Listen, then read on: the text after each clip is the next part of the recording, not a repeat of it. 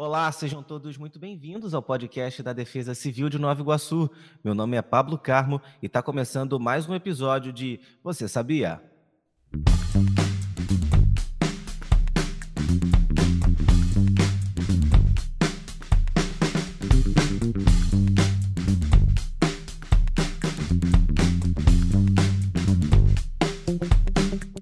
Você sabia? E aqui comigo a meteorologista da Defesa Civil, Camila Magalhães, que vai explicar para gente como ocorrem os ventos. Camila, manda, como ocorrem os ventos? Conta para gente. Olá, Pablo. Olá a todos. Então, o vento nada mais é do que o ar em movimento. Para o melhor entendimento de como eles ocorrem, eu vou precisar falar um pouquinho sobre outra variável meteorológica, que é a pressão que é a pressão que o peso do ar exerce em uma determinada área em um determinado nível da atmosfera. A pressão depende essencialmente da densidade do ar e da temperatura.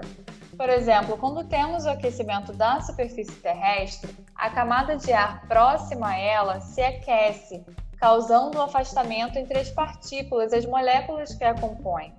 Consequentemente, nesse mesmo espaço ocupado pela camada antes do aquecimento, nós teremos uma menor massa de ar e a camada vai ficar menos densa, acarretando numa diminuição da pressão atmosférica no local.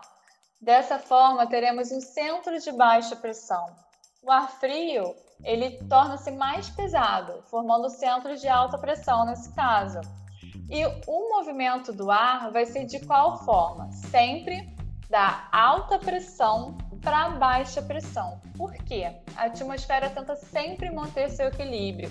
Então ela vai gerar esse movimento do ar, que é o vento, da alta pressão para baixa, sempre de quem tem mais, no caso a alta pressão, para quem tem menos, que é a baixa pressão. Quanto mais intenso o gradiente de pressão, essa diferença de pressão entre esses locais, maior vai ser a força de gradiente de pressão e mais intenso vai ser o vento gerado. Por exemplo, quando nós temos a entrada de frentes frias, o vento gerado na aproximação desses sistemas, ele é gerado devido à diferença de temperatura e pressão de duas massas de ar. A frente fria é a interseção de duas massas de ar distintas. Então, nós vamos ter um vento relacionado à entrada desse sistema, aproximação desse sistema, por causa da diferença de pressão que nós vamos ter no local. Bom, resumindo então, o que é o vento? Nada mais é que o movimento do ar e esse movimento do ar vai ser sempre de centros de alta pressão para centros de baixa pressão na atmosfera. Tá aí a Camila explicando pra gente como ocorrem os ventos. Obrigado pelas explicações, Camila. Nada, Pablo, eu que agradeço. Até a próxima.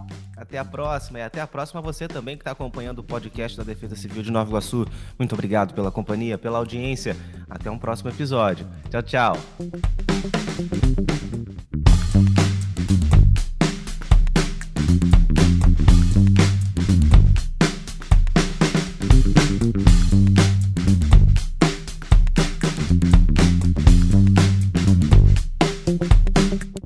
Você sabia?